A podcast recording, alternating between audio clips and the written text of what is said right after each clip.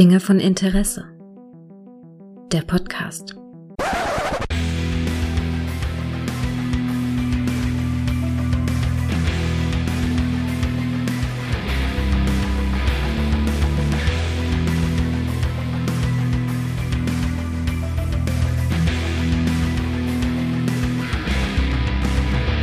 Hallo und herzlich willkommen zu einer neuen Folge von Dinge von Interesse, bei der ich mich freue, über einen der Filme der 90er zu reden, der ein ganz großes Impact auf das Kino hatte und mich erreichte, wie es sich gehört, zehn Jahre später auf Pro 7. Aber ein Mann, bei dem ich mir sicher bin, dass er ihn im Kino gesehen hat, oder vielleicht etwas später, den habe ich hier. Hallo Tilo! Hallo Gregor, ich freue mich wieder hier zu sein.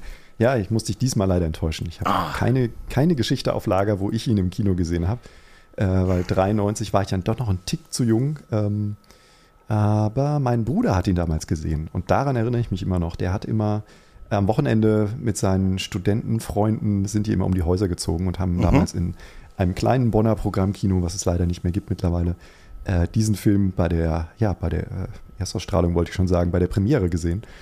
Und ähm, ich erinnere mich noch an seine glühenden Worte, äh, als er dann am nächsten, am Sonntagmorgen beim Familienfrühstück davon erzählte. Und äh, davon sprach, dass da irgendwie, ja, äh, also ein, ein wahnsinniger Charakterkopf die Hauptrolle gespielt hatte, den er ein paar Jahre zuvor schon in The Big Blue gesehen hatte. Und ähm, uh. hatte, ich war damals ja schon Dauerabonnent von äh, mhm. der Cinema und äh, konnte ihm dann auch direkt den Namen Jean Reno wieder um die Ohren hauen. Und, genau, und äh, ab da habe ich quasi immer ein Fable für den Film gehabt. Und dann später, als ich ein paar Jahre später studiert habe, ähm, ist es ja dann so gewesen, dass man dieses Poster zu dem Film also quasi in jedem zweiten Jugendzimmer auch gefunden hat. Und bei diesen Posterverkäufen, die immer in den Mensen stattfanden, ich weiß nicht, ob das heute immer noch so ist, aber da war das immer ein großer Renner und es war immer als eines der ersten ausverkauft. Ja, und äh, da mir fällt gerade ein, dass ich als Gregor, der Profi, äh, noch, glaube ich, gar nicht gesagt habe, über welchen Film wir reden. Aber ich glaube, wir haben das äh, entnommen, dass wir, dass du Jean Renault gesagt hast. Wir reden über Leon, der Profi, The genau. Professional. Ne? Siehst du. Ne, aus dem Jahr 1994. Da ist er rausgekommen, ist äh, ein, äh, ist ein Film von Luc Besson, das fünfte Element, wer kennt's nicht? Ne? Nikita, wer kennt's nicht? Ne? Äh, Mila Jovovic, wer kennt's nicht? Mit der war, glaube ich, auch verheiratet, ne? Mit Mila Jovovich, meine ich. Ja, ne? ja, ja, ja, ja, ja, auf jeden Fall.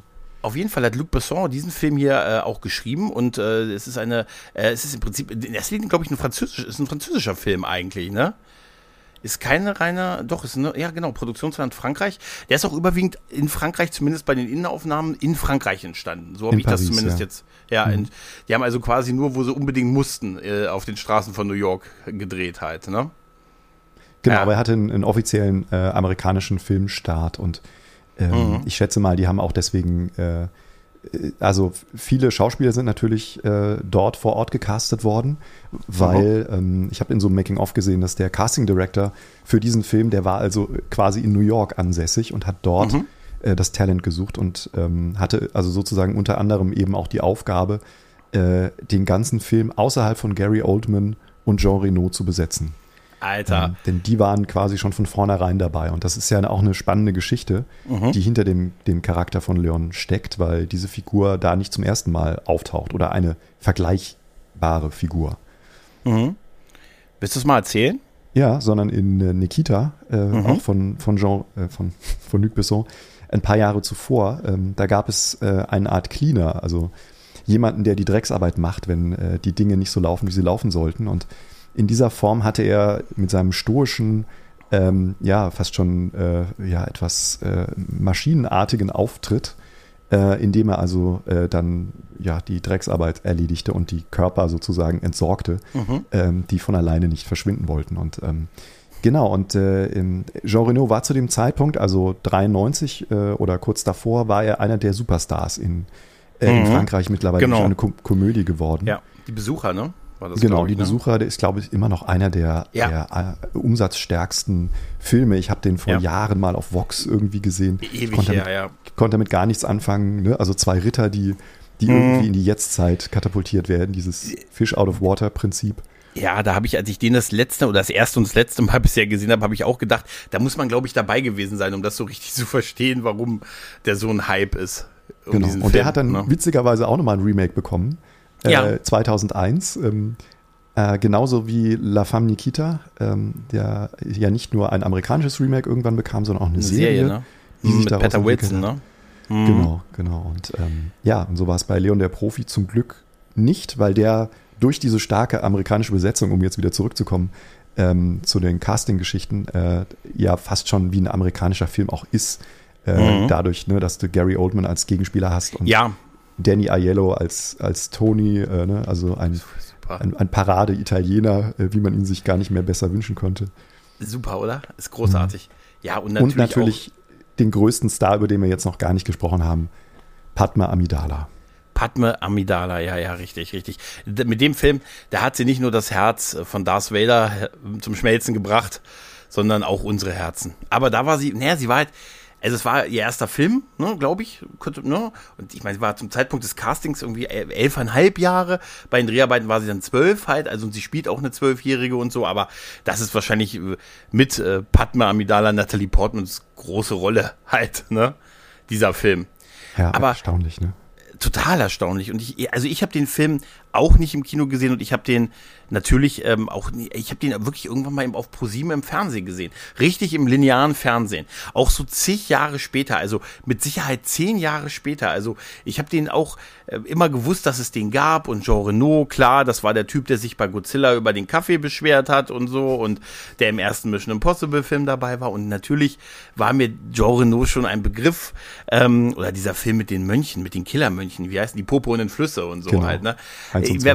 Ist mir schon, ist mir schon ein Begriff. Ähm, aber diesen Film hatte ich da halt auch nicht gesehen und dann irgendwann lief der auf Pro 7 und ich weiß noch, dass ich den da wirklich, dass ich dann da äh, mit Werbung alles mitgenommen habe, diesen Film quasi in mich aufgesaugt habe, weil ich da so fasziniert von war und ähm, und auch traurig über das Ende. Und am nächsten Tag dann äh, in einer, in einer mit einer Pause bei der Arbeit äh, in den örtlichen Marktkauf gegangen bin und im, beim DVD-Regal mir den Film dann auf DVD geholt habe ne, weil ich einfach so fasziniert war von diesem Film. Weil ich habe immer gedacht, ja, das ist halt ein Auftragskiller, der halt äh, irgendwie mit, mit, seiner Tochter irgendwie, so hatte ich immer gedacht halt so ein bisschen und äh, die erleben allerlei Abenteuer, ne? Und das ist im Prinzip wahrscheinlich ne, ein guter, guter Text fürs Klappencover. Ne, das so. Sie Aber erleben das, allerhand Abenteuer, sie, genau. Sie, nee, pass auf, kann ich dir, das ist ja auch so geil, Sie erleben, ich lese dir mal das von der DVD vor, da ja. die, die, die Beschreibung der Story auf der Rückseite der, der DVD, die ist ähm, natürlich, DVD-Cover, die muss das ja dann immer so komprimieren, wie die Story ist. Und die, hier steht dann, Leon verdient sein Geld als Auftragskiller der Italio-Mafia in den Straßen von New York. Er lebt zurückgezogen und pflegt außer zu seinem Boss Tony einzig zu seiner Topfpflanze ein freundschaftliches Verhältnis. Aber die Familie seiner Nachbarstochter Mathilda, von, als, als die Familie von Nachbar, seiner Nachbarstochter, äh, seiner Nachbarstochter, ist auch ein geiler Name, seiner Nachbarstochter Mathilda von korrupten DEA-Agenten brutal getötet werden, flüchtet das Mädchen zu Leon. Um sich zu den Mördern ihrer Familie zu rächen, lässt sich Mathilda von Leon zum Profikillerin ausbilden. Oh, kurz, prägnant und absolut nichts sagen. Nein, äh, genau. das ist, ja, aber es, es, es beschreibt ja schon, schon ganz gut eigentlich, was so, was so der, was so diese Geschichte ist. Und es fängt bei mir schon so ein bisschen an, dass ich immer dachte, ich als jemand, der aus der Pulp Fiction Ära dann kommt, ich dachte immer, der Cleaner ist der Typ, der kommt und aufräumt. Ne? Aber Leon ist ja eigentlich wirklich mehr ein Auftragskiller, oder? Also eigentlich Absolut. ist er wirklich, er ist ja nicht so, so, ich meine, ich will mich jetzt da nicht mit denen über Berufsbezeichnungen, mit deren Gewerkschaft und so ärgern und streiten und so, aber er ist ja nun der, er bekommt von Toni immer diese Aufträge, natürlich der wiederum von jemand anders, er ist der örtliche Mafia-Pate quasi, der hat da seinen Block unter sich und da bekommt er, da tötet er halt für äh, mit, mit bestimmten Regeln, die er sich ja selbst gestellt hat, wie in seinem Privatleben gilt, keine Frauen, keine Kinder. Und jeder Tote 5000 Dollar. Was mir ehrlich gesagt ein bisschen günstig vorkommt. Dafür, dass er ja als so der Superkiller dargestellt wird. Genau, halt, genau. Ne? Und das ist ja auch so ein Ding, äh, ne, was wir dann auch im Laufe der Geschichte herausbekommen, dass Tony nämlich äh, sich da ziemlich bereichert äh, ja. an ihm und ihn auch im Unklaren darüber lässt, äh, weil er ja quasi auch seine ganzen Finanzen verwaltet. Und ähm, das, das Bittere ist ja sozusagen, dass sich das dann auch am Ende des Films nochmal spiegelt. Ähm, hm, aber, mit Mathilda. Ja, Genau. Ja. Aber äh, ja, also es ist, ähm, äh, du hast schon recht, also es gibt viele, viele, viele Dinge, die, ähm, die auch wieder an Nikita erinnern für mich. Äh, Gerade diese, ne, die Ausbildung zur Profikillerin und so, das ist halt so ein mhm. Thema, was Besson da schon gemacht hat. Aber das zweite ist natürlich dieser krasse Altersunterschied zwischen den beiden Protagonisten. Mhm. ähm, selbst wenn wir jetzt mal eine Gary Oldman da irgendwie erstmal rauslassen aus der Betrachtung, aber ähm, dass man, also das ist auch eine biografische Sache bei Luc Besson, leider, und da ist es halt so ein bisschen problematisch, auch wenn sie das irgendwie bis heute verteidigen, dass also Frankreich da ein bisschen liberaler mit umgeht, mit solchen Beziehungen. Ähm, aber es ist natürlich immer noch so, dass ähm, auch Besson hier aus seiner eigenen Biografie geschöpft hat. Äh, mhm. Denn mhm. er lernte seine damalige ähm, Freundin ja auch schon kennen, als die, glaube ich, 13 war und er 29 oder so. Also es ist ganz übel. Mhm. Und ähm, wenn man das weiß, dann hat man immer so einen leicht bitteren Nachgeschmack, wenn man diesen Film sieht. Ja, das ist, das, also das ist, das ist schon so ein heikles Thema. Ich muss, ich muss auch sagen, auch jetzt beim nochmaligen Rewatch, ich habe ähm, erst die Kinoversion geguckt auf Netflix und dann den Director's Cut auf Paramount Plus, damit ich noch mehr Streamingdienste feature. Halt, der ist ja auch 20 Minuten länger, der Director's Cut, aber ehrlich gesagt, so viel mehr Mehrwert bietet der für mich ehrlich gesagt nicht. Also ist okay, okay sehe ich anders. Sehe ich anders. Echt? Oh, da bin ich mal, ja, da bin ich mal find, gespannt. Weil, weil ich finde die Kinofassung, äh, die ja auch Luc Besson quasi, also er, er wehrt sich ja gegen den Begriff Director's Cut. Mhm. Ne, weil er sagt, die Kinofassung ist eigentlich die Version, die ich als Regisseur am besten empfunden habe. Und die mhm. ist halt etwas actionlastiger, weil die dann mehr, mehr, besser für den amerikanischen Markt funktioniert. Das stimmt, ähm, ja. Und er hat viele, viele kurze Sachen, unter anderem eben auch diese, diese Szene, wo äh, Natalie Portman sich ähm, hübsch macht und dann eben an Jean Reno äh, so sehr unbedarft halt irgendwie anbietet, ähm, mhm. ähm, dass er ihr erstes Mal werden soll, äh, sozusagen. Ähm, da, diese Szene haben sie quasi auch aus der Kinofassung rausgeworfen. Zum einen, weil sie ähm, natürlich sehr anstößig empfunden wurde in, im frühen mhm. USA, aber auch, weil die Leute gelacht haben tatsächlich. Also die konnten. Okay, das Testpublikum die waren, die waren damals noch nicht wirklich so weit, dass sie dann in dieser Situation oder als diese Szene kam, hat man dann eben die, seiner Empörung oder dem inneren Aufruhr durch Lachen äh, auch Luft gemacht. Und ähm, deswegen hat, ist dann eine, der Produzentin gegangen und hat gesagt, okay, ähm, das nehmen wir besser raus. Ähm, viel später gab es dann halt die Langfassung, ne? also das ist mhm. dann das, was wir sozusagen als Director's Cut vermarktet wurde, mhm. ähm, auf, auf allen möglichen Medien, äh, physikalisch oder Streamingdiensten, aber eigentlich ist es nur als internationale Langfassung, zumindest aus Luc Bessons Sicht zu bezeichnen. Mhm. Ja, also, ja, okay, also ich habe zu diesem Thema mit diesen, diesen Szenen, wo sie auch das mit dem ersten Kuss und so, ich hätte gerne von dir meinen ersten Kuss und das alles, ich muss sagen, dann, ich fühle mich auch nicht wohl mit diesen Szenen. Mhm. Also gar nicht. Also ich war ja auch immer, ich habe immer so ein bisschen, ich bin froh, wenn die vorbei ist und so und da nichts passiert. Ich verstehe diese Intention und so, aber ähm, ich bin da sehr froh, wenn das nicht so, ähm, da bin ich da um dieses Rumtanzen, um dieses Thema dann so tatsächlich äh, nicht ganz undankbar drüber halt. Ne? Ja. Also deshalb, als ich das jetzt im Director's Cut gesehen habe, mit wo sie das mit so mit dem ersten Mal an, anspricht und er das dann so mit seiner mit seiner Freundin, mit seiner Beziehung erzählt und äh, ne, so ein bisschen gibt er ja so ein bisschen Kontext und so. Das ist zwar wichtig für seinen Char für seinen Charakter und so halt ne und auch was er mit seinen Regeln da hat und so und alles. Aber äh, ich habe mich, äh, sie gehen auch gut damit um, ohne da was irgendwie anzudeuten, dass es da zu sowas kommen könnte, weil sie ja auch in vielen Punkten viel erwachsener ist als er. Musste sie ja. Also er ist ja sehr unbedarft in allem. Ich meine, auf der einen Seite ist er dieser krasse Killer. Da ist dieses Intro, diese, diese Intro-Szene, wo er diesen ersten Auftrag erledigt, der mhm. was, was fantastisch, super toll ist, ne?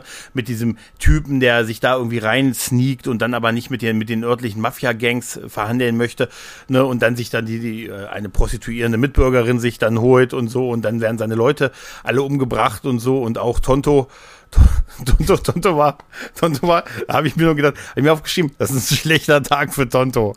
Aber, aber ich fand einfach diesen Moment, wo er mit ihm sagt, ja, er möchte mit ihnen sprechen. Ja, wie sieht er denn aus? Sieht, sieht er, meint er es ernst und so halt, ne?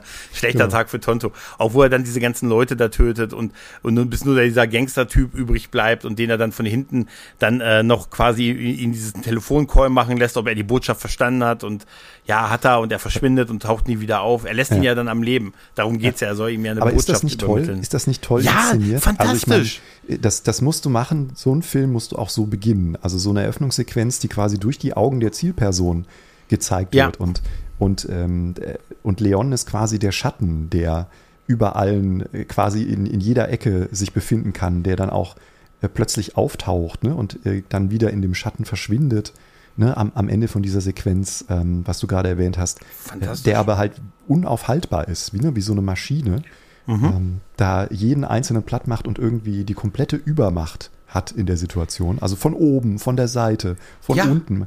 Man ist nirgendwo sicher, egal. Tonto, Genau. Tilo.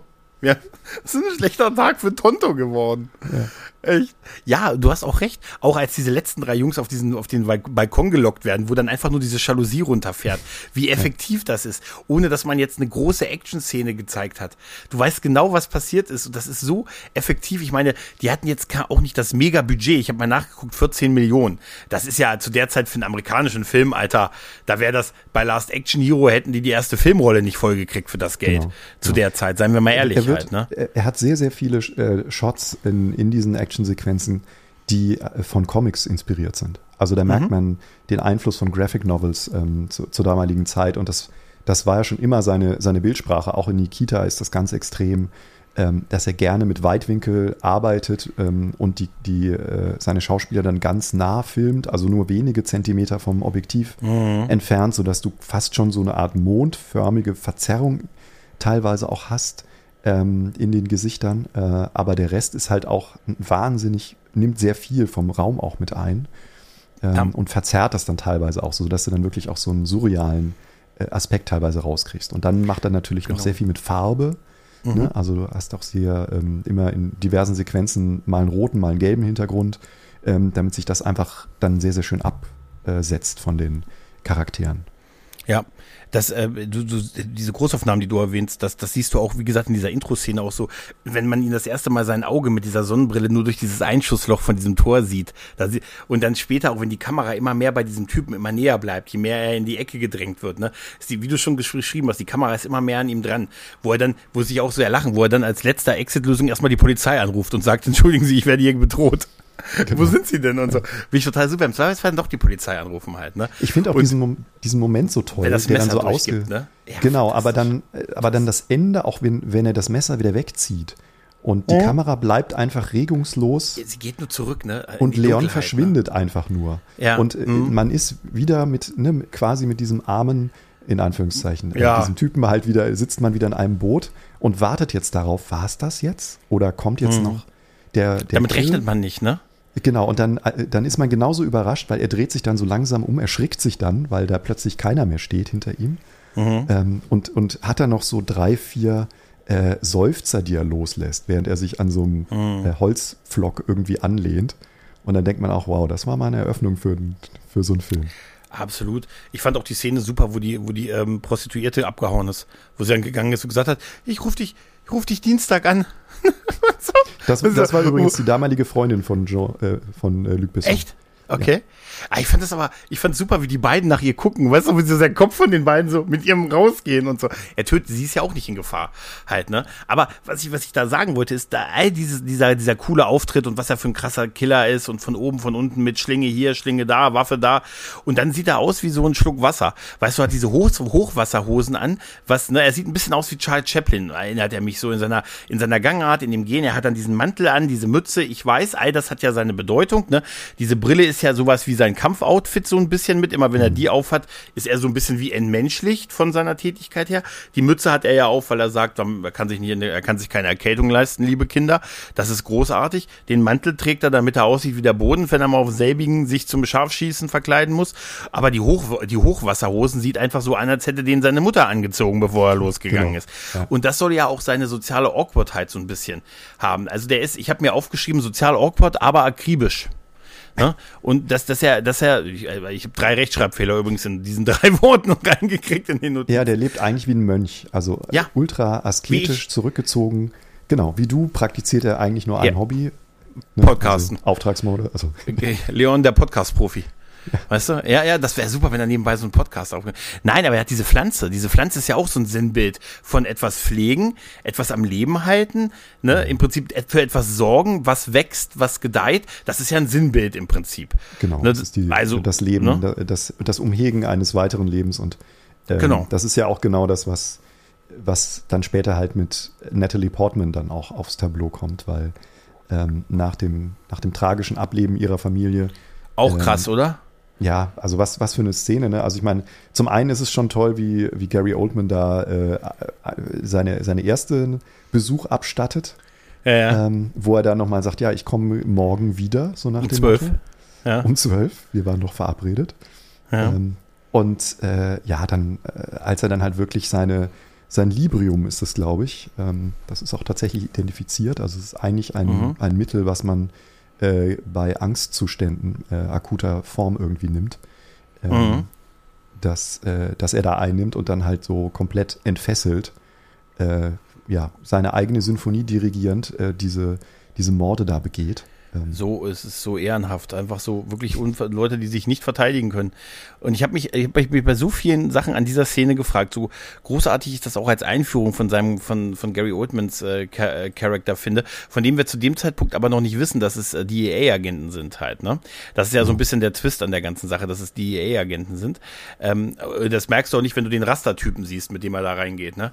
Wenn die aber diesen Walk machen durch diesen Gang, wo immer einer nach dem anderen von seiner Gang dadurch, die kriegen alle ihren eigenen ein, also quasi ihren eigene Ankunft bei dieser Familie. Da habe ich mich gefragt, von diesem Vater von Mathilda, was ist denn das für ein Idiot? So eine Bande, um 10% von den Drogen, auf die er aufpassen soll, zu betrügen, während sie bereits bei deiner Familie im Wohnzimmer stehen. Was für ein Idiot, oder? ziemlich Was für ein dumm, ja. also, äh, die treffen sich nicht in irgendwelchen Gängen oder irgendwelchen dunklen Gassen. Bei ihm zu Hause sind die. Mhm. Die wissen, wo er wohnt und alles. Und die bescheißt er? Da dachte ich mir so, aber gut, da, da, dann, er hatte den, aber wie gesagt, dass sie dann die, dass er, dass, dass, dass er dann alleine die Familie quasi umbringt, das ist ja, da denkt man, oh, was für ein krasser Typ, aber es sind halt, ey, Frau, Kinder, Ich, unbewaffnete. ich glaube halt einfach, Alter. weißt du, ich glaube halt einfach, äh, Gary Oldman hat das schon gewusst. Und Ja. das ist ja einer seiner Charakterzüge, ne, dieser absolute Sadismus.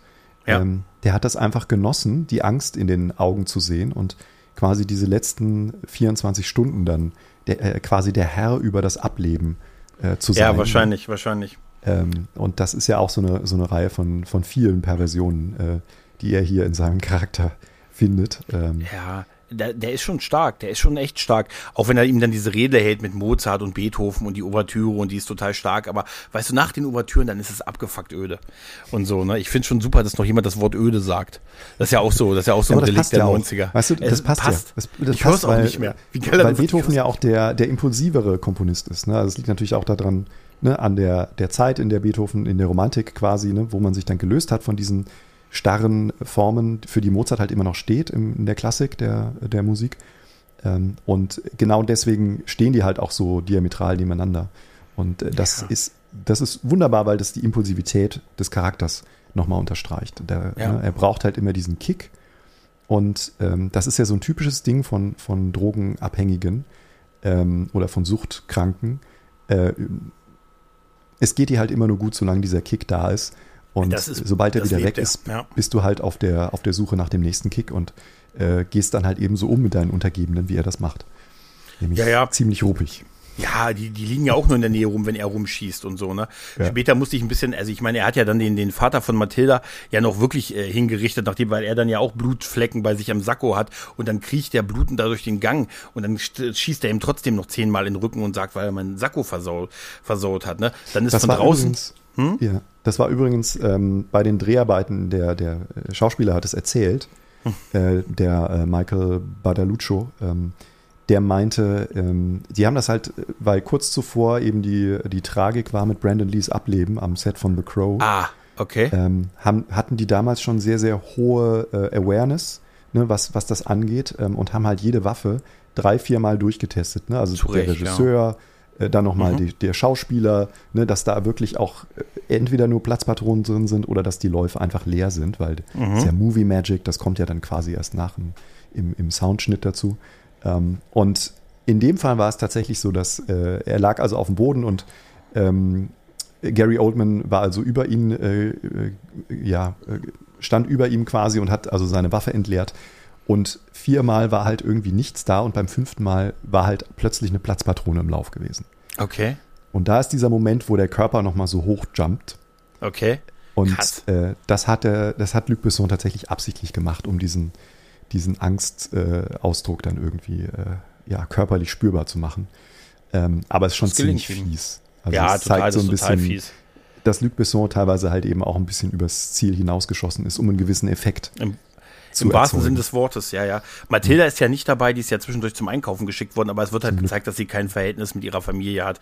Das ist alles auch so ein bisschen so, bis auf den kleinen Bruder halt, aber mit ihrer Schwippschwester, Schwiegerin, Schweiger, ne, mit der Schwiegermutter da irgendwie auch nicht so kann, also sowieso nicht so, so, so gekappelt ist und so, aber es ist, ähm, es ist halt eine Hinrichtung dieser ganzen Familie, die da stattfindet und ich musste trotz alledem immer mal wieder lachen, als dann dieser eine Typ von draußen, der eine Gangster, dieser Breite mit den, mit den, als der dann irgendwann reingeschossen hat, als alles schon vorbei war, wo die dann äh, von drinnen nur zurückgerufen haben, du Idiot, wir sind's doch nur. Und dann sagt er auch noch die Namen von den beiden. Da dachte ich mhm. mir, das ist eine clevere Idee. Das ist eine clevere Idee, dann die Namen ja. noch zu rufen. Aber dann ist mir aufgefallen, dann äh, auch beim ersten Rewatch und jetzt wieder, klar, da war, da, da wussten, da dachten wir alle zu der Zeit, das sind irgendwelche Drogendealer, schlicht und ergreifend. Der Twist, dieser Reveal, der dann kommt, dass das, äh, dass das DEA-Agenten sind, dass das Polizisten im Prinzip sind den wussten wir ja zu dem Zeitpunkt noch gar nicht. Der ergab sich dann daraus, als es dann hieß, oh, was soll ich denen sagen, wenn die kommt? Und dann diese tolle Szene mit dem Vorhang, ne? Mit dem Vorhang, an diesem, diesem Perlenvorhang, der früher ja, bei unseren Tanten hing. Weißt du? Wenn, genau. weißt du, dann, wenn, wenn er dann an diesen Vorhang rangeht, also Gary Oldman und sagt, sag einfach, wir haben unseren Job gemacht. Und äh, das ist dieser Twist mit, das sind Agenten, das sind DEA-Agenten, sogar Rastermann. Weißt ja. du? Wahnsinn, ne? Wie großartig, aber was ist das, was ist, was ist das für ein, für ein geil, das weißt, das ist eigentlich nur so eine Kleinigkeit, aber die gibt dem Film so viel Gravitas, weil plötzlich sind das nicht einfach nur irgendwelche Typen, die du abknallen kannst, das sind die EA-Agenten, ne? Die könnten genau, am Ende mit einer ganzen SWAT-Einheit bei dir die stehen. stehen halt, die stehen halt scheinbar auf der richtigen Seite des Gesetzes. Ja. Ähm, sind aber halt offensichtlich, und das wird einem dann auch erst im Laufe, ne, wenn man das verdaut hat, richtig bewusst, ähm, der hat halt ein absolutes, äh, ja, ja, der kann quasi über Leben und Tod beherrschen in seinem ja. Job. Also der hat eine absolute Machtposition da offensichtlich bei der DEA. Äh, er muss sich vor niemandem rechtfertigen und er kann halt, wie wir dann am Ende des Films auch sehen, mal eben schnell 200 Leute äh, mit dem Fingerschnipsen. Äh, Für jeden Mann hier, jeden Mann. Genau. Ne? Jeden, den du kriegen kannst. Ja. Das ist das Emanuel Sort. Da wusste, da wusste er schon.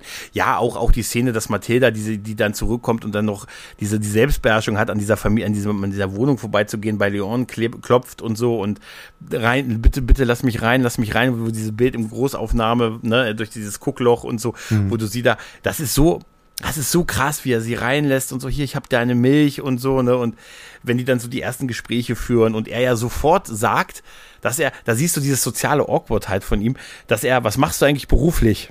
Ja, jeder von uns hätte gesagt, ich berate im Tiefbau. Weißt du? Oder so, weißt du? Aber wie geil er sagt, er, ich bin ein Cleaner. Und als sie dann zu ihm sagt, cool. Ne? ja. Ich hätte gedacht, ich denke dann immer bei Cleaner an Mr. Wolf aus genau. Pulp Fiction. Ne? Ja. Aber der, der Mann. Ja später erst. Ja. Moment, wieso waren der später erst? Pulp Fiction 94? Auch so in dem Dreh. Ja, ja so, so roundabout, 94. Na, aber Mr. Wolf hat uns beigebracht, dass es total okay ist, am Tag auf Partys rumzuhängen. Weil es offensichtlich ja vormittags ist, weil seine Frau aus der Nachtschicht nach Hause kommt. Genau. Das bedeutet, Mr. Wolf ist so einer, der lange auf Partys bleibt und dann mit der Fliege dann da sitzt und so halt, ne? Und sagt so, das ist ein guter aber, Kaffee. Aber um nochmal zu der, zu der Szene zurückzukommen, also das Schauspiel von ihr ist halt mm. fantastisch. Ne? Also es, sie, hat, sie hat mal in, in einer Doku hat sie eine Anekdote erzählt, ähm, dass sie nicht auf Kommando weinen konnte, ne? weil äh, der erste mhm. Schauspieljob, mhm. ne? da kann man sowas noch nicht, dass man hat das irgendwie nicht gelernt. Und dann meinten die einfach, ja, äh, dann, dann blasen wir dir ein bisschen äh, Minzduft ins Gesicht. Mhm. Und das brennt ja dann ganz fürchterlich in den Augen und dann mhm. fangen die sofort an zu tränen. Und das war so diese, dieses eine Mal, und das ist genau die, die Sache, wo sie da vor der Tür steht und äh, äh, versucht also mit zitternder Stimme ihn, ihn bittet reinzulassen. Ähm, da war da genau dieser Shot, wo sie das gemacht haben. Und danach konnte sie quasi, weil die Erinnerung an diese Minz-Geschichte so schlimm war, konnte sie ab da wie auf Kommando weinen. Das ist ja Wahnsinn, oder? ja. Aber das, überleg mal, ich überlege, wie das für mich wäre, Zwölfjähr als Zwölfjährige, einmal diese Performance, die sie hat. Dass sie, äh, aber die, diese Chemie, die die beiden auch miteinander haben, die ist ja wirklich sehr, sehr stark. Also, du nimmst den ja, die haben ja dann irgendwann, gerade im Endteil, im Endteil, beim Finale, hast du ja sehr stark diese Vater-Tochter-Beziehung, die die beiden hm. im Prinzip haben haben. Aber ich, ich, ich habe jedes Mal, ich, bei mir zieht sich immer alles zusammen, äh, wenn diese Szene, wenn sie die erste Nacht bei Leon verbringt, wo er, wo er, er, er sitzt ja dann immer im Stuhl und mhm. er sich dann die Sonnenbrille, das ist wieder sein Entmenschlichen halt, ne, die Sonnenbrille aufzieht, mit der die Knarre nimmt, zu ihr ins Bett geht und ihr die Knarre an den Kopf hält und man denkt, und er, er macht's ja nicht und so, ne, aber er hält es für den Moment für eine Option, um sich dieses Problems zu entledigen halt, ne, genau, weil er genau. nicht weiß, was er sonst machen soll. Aber überleg mal, wie, wie krass das auch ist, weil das, jetzt mal ehrlich, auch als Schauspieler, ich weiß es gespielt, aber du hältst da so ein Kind eine Knarre an den Kopf. Alter, das muss Heftig, doch fu ne? furchtbar gewesen sein, auch so zu drehen. Auch wenn, klar, das sind dann 20 Leute um dich rum und so und Luc Besson feuert dich an und so, weißt du, das muss wahrscheinlich, uh, uh, uh, aber weiß ich nicht. Das, ich, oh, ich, ich finde was, also, da, jedes Mal denke ich so, bitte, ich weiß ja, wie es ausgeht, aber es trifft mich jedes Mal, diese Szene. Ja. Ne, und auch die, mit der Sonnenbrille halt, ne? Er genau. menschlicht sich so ein bisschen da. Richtig, aber ich glaube, das ist auch Teil vom, vom Schauspiel, ne, dass er in der Situation dann, ähm, also meint er, er verschwindet dann auch in den Charakter. Also er ist auch so ein bisschen methodmäßig drauf, ja. Äh, also ja. Jean Reno und ich glaube, ähm, der wird dann genau diese Charakterisierung auch nachvollziehen, dass er sie jetzt erstmal als Problem äh, oder als Eindringling in sein perfektes, in einen perfekt gestalteten Alltag irgendwie auch empfindet. Mhm. Ähm, und sie wirbelt das Ganze ja dann auch ziemlich, ziemlich durcheinander, aber du hast schon recht, ähm, die beiden müssen erst sich auch ähm, äh, ja, gegenüber irgendwie kennenlernen. Ähm, und sie kriegt ja sehr schnell mit, dass er quasi Analphabet ist. Und das wird ja dann sozusagen der Deal zwischen den beiden, ne? dass mhm. sie ihm das Lesen beibringt und ähm, in dieser Interaktion, die die beiden dann haben und er ihr dann halt äh, im Umkehrschluss, ne, nach dieser Sequenz, die ich total krass fand, ähm, wo sie russisch Roulette spielt mit einer Knarre, Ne? Und wo er dann den Schuss wo quasi den, weg, ne? wegzieht, ihren Arm, ja. und der Schuss landet dann an der Zimmerpflanze oder so. Hm. Ähm, das fand ich auch ziemlich krass. Symbolisch, ne? Wer hätte sie machen lassen, dann wäre sein Problem ja auch erledigt gewesen. Ne? Richtig, aber, genau. aber da merkt man schon, dass da die Risse ja. dann äh, passieren und dass die beiden sich näher kommen er merkt auch, dass sie so ein bisschen aus dem ähnlichen Holz ist, ne? Als sie, er, sie lässt ja nicht los mit der, dass sie, dass sie ausgebildet werden will und er sagt, du hast nicht, du bist nicht aus dem, du bist nicht aus dem Holz dafür gemacht und äh, sie, sie die Pistole nimmt und einfach aus dem, einfach, einfach ohne zu gucken aus dem, aus dem Haus raus schießt. Also sie hätte sonst wen treffen können, weißt du? Acht Babyelefanten auf dem Weg zur Mitternachtsmesse oder so hätte sie treffen können. Rosane Baby. Ro rosane Babyelefanten, ne? Hätte sie treffen können. Und äh, dieser Moment, wenn er es dann anguckt und dann laufen die beiden, das ist ja auch so ein ikonischer Moment über die Street, ne? Mhm. Und äh, das ist ja so, so, so ein Trailerbild halt, ne, wo die beiden dann so Pflanze unterm Arm, klar, die müssen aus dem Haus raus, weil wir wissen, dass die richtigen Polizisten dann einfach nach spätestens 24 Stunden von den Einschusslöchern so eine Schnur gezogen hätten bis zu ihrem, weißt du, kennst du das bei. Tatorten? Genau. Ja, ja, klar. Und die Schnur kam direkt hier, können wir, können, also wenn die Polizei mal bei dir vor der Tür steht und fragt, können wir mal bitte um diese Schnur bei Ihnen in der Wohnung festmachen? Vor allen Dingen, vor allen Dingen dann, ne? nachdem irgendwie vorher, äh, zwei Tage vorher im Nach in der Nachbarwohnung 35.000 äh, Kugeln entleert wurden. Ja, ja, ja, die müssen dann ja umziehen, ziehen dann in dieses Hotel und so, wo dann schon das auch so ein bisschen einzahlt mit Vater-Sohn, äh, Vater-Tochter-Beziehung und sie dann halt sagt, oh Papa, darf ich die Anmeldung darf ich die Anmeldung äh, ausfüllen? Das mache ich doch so, ich check doch so gerne in Hotels ein und so. Naja, wie gesagt, äh, gefragt, natürlich, dass er nicht lesen und nicht schreiben kann, macht vielleicht aber auch diesen Job des, er spielt ja einen italienischen auf, also er spielt ja einen Italiener in Amerika, der mhm. für die italienische Mafia, für Tony, der ihn aber bescheißt und irgendwie das auch ausnutzt halt. Ich meine, man merkt das ja von der ersten Moment, vom ersten Moment an, dass er dieses Geld für ihn verwaltet und du kommst immer mal vorbei oder was er später zu Mathilda sagt mit, du kommst einmal im Monat vorbei und holst dir 100 Dollar. Das ist ja ein mhm. Witz, ne, und so. Und er auch nicht sagt, wie viel es genau ist und so und er immer diesen geilen Spruch sagt, naja, weißt du, die Banken werden überfallen aber der alte Toni, das traut sich keiner. Da sagt er, sag mir, Junge, die haben dich zusammengeschlagen und du hast die Adresse von, von äh, Leon verraten. Ne? Alter, was heißt denn hier, Toni bricht nicht zusammen? Und welche Banken werden überfallen und wo wird da der Schaden nicht ersetzt? Da hätte ich mich schon wieder in, Ra in Wut geredet, weißt du? Also, das ist natürlich alles so ein Geschwätz von so einem Typen. Der Toni ist total großartig. Weißt du, sitzt da in diesem Laden, sagt, ich bewege mich hier nicht. Ist so ein, so das Mafia-Klischee-Typ irgendwie so ein mhm, bisschen, genau. ne? Ja, ja. Aber es ist halt, diese, diese Beziehung der beiden, die sich dann, wo, wo er anfängt, ihr das dann so beizubringen und mit auf dem Dach und mit erstmal machen wir mit Farbe und dann gibt's dann diesen Politiker, der durch den Park joggt in so einer geilen 90er Jahre Vintage äh, mit rosa und so halt, ne? Und dann wird erstmal, dann erfahren wir ja so viel, was man lernen kann, wenn man selber mal Profikiller werden möchte, ne?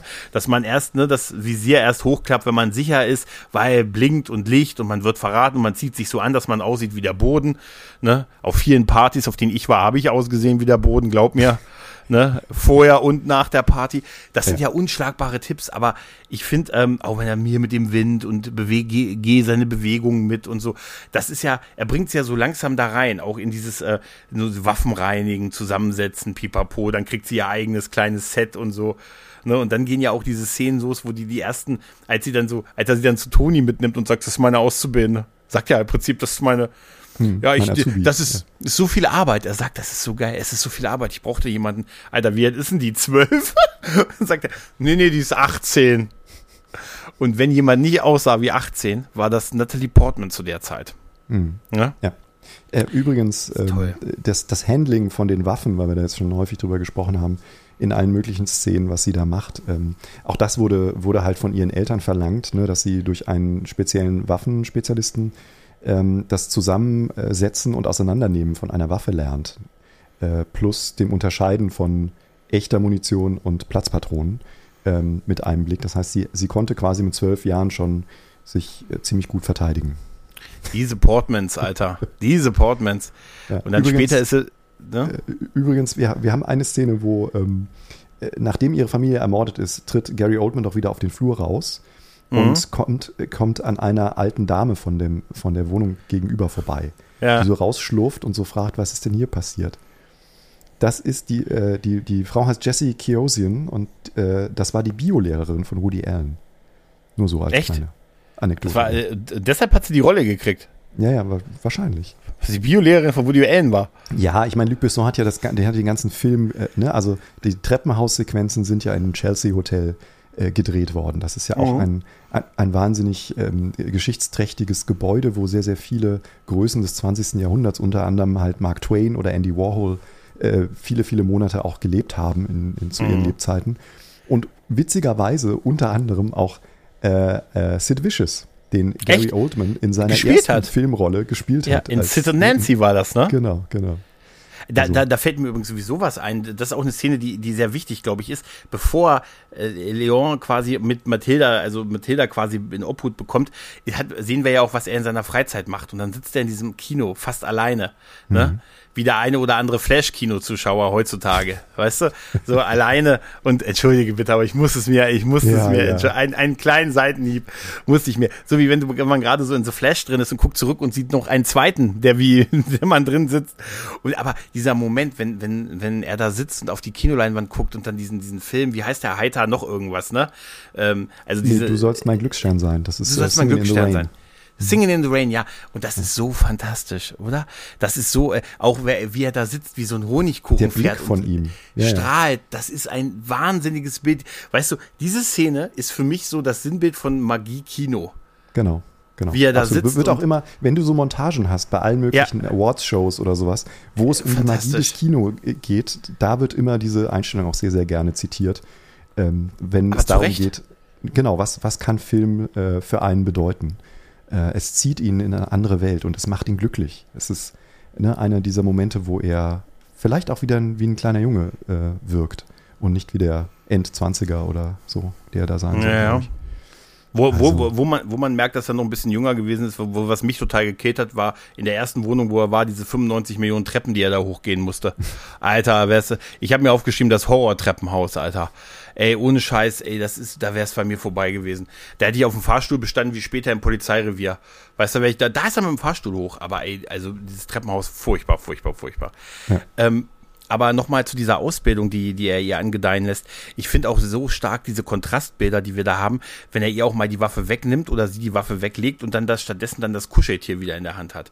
Oder mit dem Kuscheltier einschläft und so halt, ne? Das ist halt so ein, so ein kontrastreiches Bild und so halt, ne? Und ähm, diese Ausbildung, die er dann auch macht mit hier Sicherungsschuss und wo, wo die dann anfangen, bei den, bei den Türen zu klopfen und sie soll, die, sie ist ja dann richtig beteiligt, sie soll dann halt so, hallo, hier, ich bin, ich stehe hier im Flur und hier ist dunkel. Ne, und dann haben mhm. wir festgestellt, Sicherungsketten, Sicherheitsketten, ein Relikt äh, in den USA sehr weit verbreitet, offensichtlich. Ja, ja, ne, also, ich hatte auch mal eine Wohnung, wo es auch eine gab. Ne? Aber das war so ein dünnes, lächerliches Teil, das, das war ungefähr so die Stabilität von den Dingern, die wir in den 90er Jahren, wo wir unsere Portemonnaies in den 90er Jahren dran festgemacht haben. Genau. Wer, wer sich noch erinnert, weißt du, das war ja, ja mal so ein ja. Trend. Ne? Oder ja. wenn du ganz cool warst, hast du so eine richtige Panzerkette dran an der Hose gehabt und so halt, ne? Und äh, diese, die haben ja dann irgendwie alle Sicherheitsketten und das führt ja zu diesem endlos langen Montagen, ne? Wo die dann immer ne, klopfen, klopfen und äh, er macht dann immer schneidet durch, schneidet durch, schneidet durch und die erledigen da, da so Jobs im Director's Cut, auch bei dem einen Schauspieler aus Nikita. Ne, der ist aber, glaube genau. ich, nur in der Director's Cut äh, oder in Richtig. der, ich weiß, was du sagen willst, der langen Fassung des der Films. internationalen Langfassung. Der internationalen Langfassung. Sag das genau, das, das, ist so eine, das ist so ein ganzer Block, der da stattfindet. Das ist ungefähr so nach 70 Minuten, glaube ich. Ne, so 13 Minuten geht das. Und da ist äh, das, was wir vorhin erwähnt haben, ne, also die russische Roulette-Szene und dann schließt sich daran äh, die Szene bei Tony an, die du auch erwähnt mhm. hast, wo er sie dann als Azubine aus äh, ähm, quasi vorstellt. Und dann geil. haben wir diese ganze Montage, die wieder sehr schön gemacht ist mit der Musik. Wir sollten, glaube ich, auch die Musik mal ja. erwähnen äh, äh, von Eric Serra, ähm, auch einem, einem ja, Weggefährten von Luc Besson seit äh, Subway, glaube ich, also seit seinem, einem seiner ersten Filme. Mhm. Ähm, und er macht aber hier in diesem Film wirklich, er zieht alle Register, also da ist wirklich alles dabei. Toll.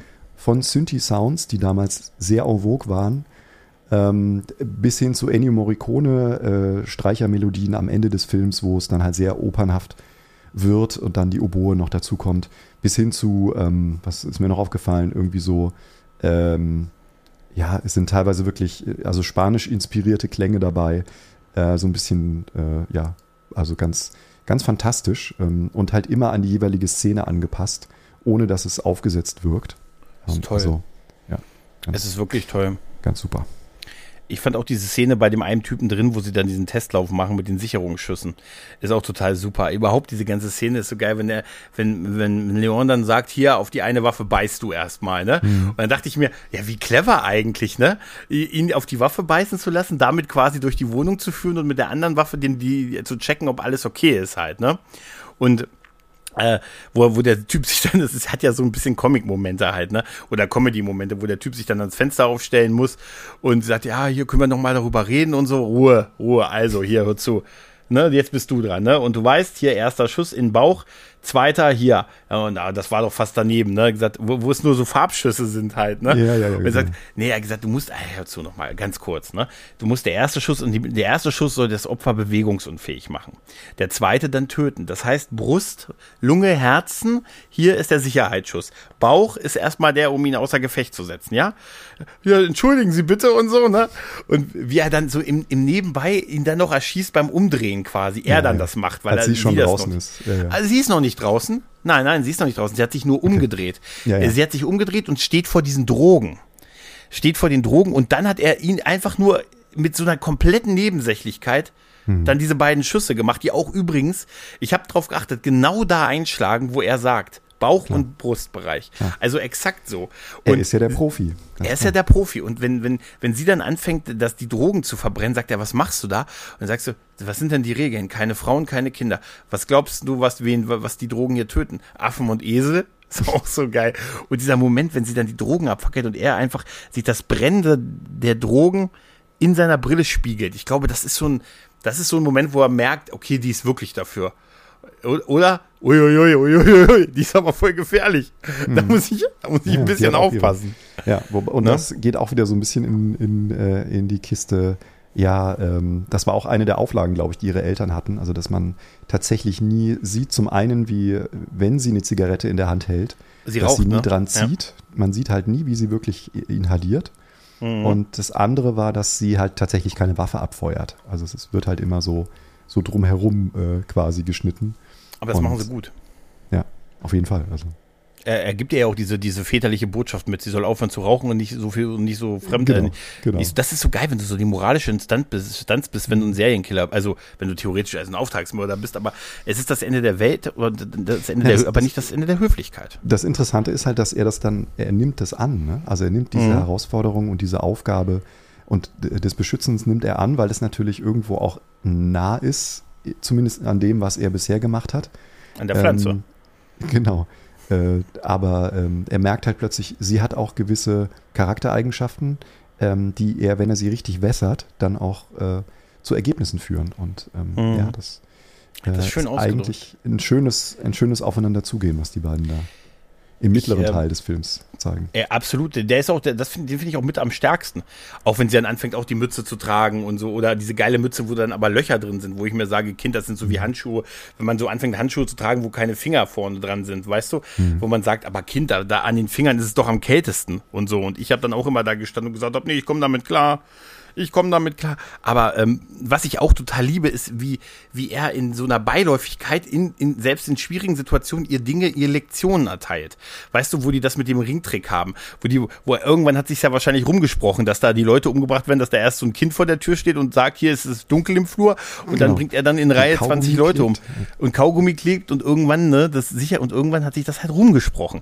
Und dann landen sie ja bei dem einen Typen, der dann sagt, Moment, und dann halt rausschießt und so aus der, aus der, wo die ganze Tür durchgeschossen wird und so, wo er das mit dem, mit der Handgranate macht und so halt, ne, diesen Ringtrick und so halt, ne. Also er zieht halt die Handgranate. Und da muss ich auch, da, habe ich so über ihn gelacht, wo er zu ihr sagt, äh, ähm, ja hier, also wenn das so anfängt, dann musst du schnell machen, weil sonst musst du dir den ganzen Mist von dem Typen den ganzen Tag anhören. Das alleine ist Gold an Zitaten. Und er dann die, Und Hand, die Handgranate reinwirft. Genau, Ne? und es ist natürlich auch wichtig, weil das eine Art Foreshadowing ist, denn die Handgranate wird dann am Ja. Ende des Films nochmal aufgegriffen. Von daher, ich habe das auch, als ich das das erste Mal gesehen habe, habe ich auch gedacht, naja, das ist jetzt echt schon ein bisschen weit drüber, Mhm. ähm, wie sie das dann da auf die Spitze treiben. Und das ist sehr in Richtung Comic äh, getrimmt. Aber tatsächlich macht es dann halt einfach Sinn, weil äh, wir diese, diese Geschichte mit der Handgranate beziehungsweise diesem Sicherheitspinöppel, der rausgezogen wird, das erleben wir am Ende des Films dann auch nochmal. Es ist toll.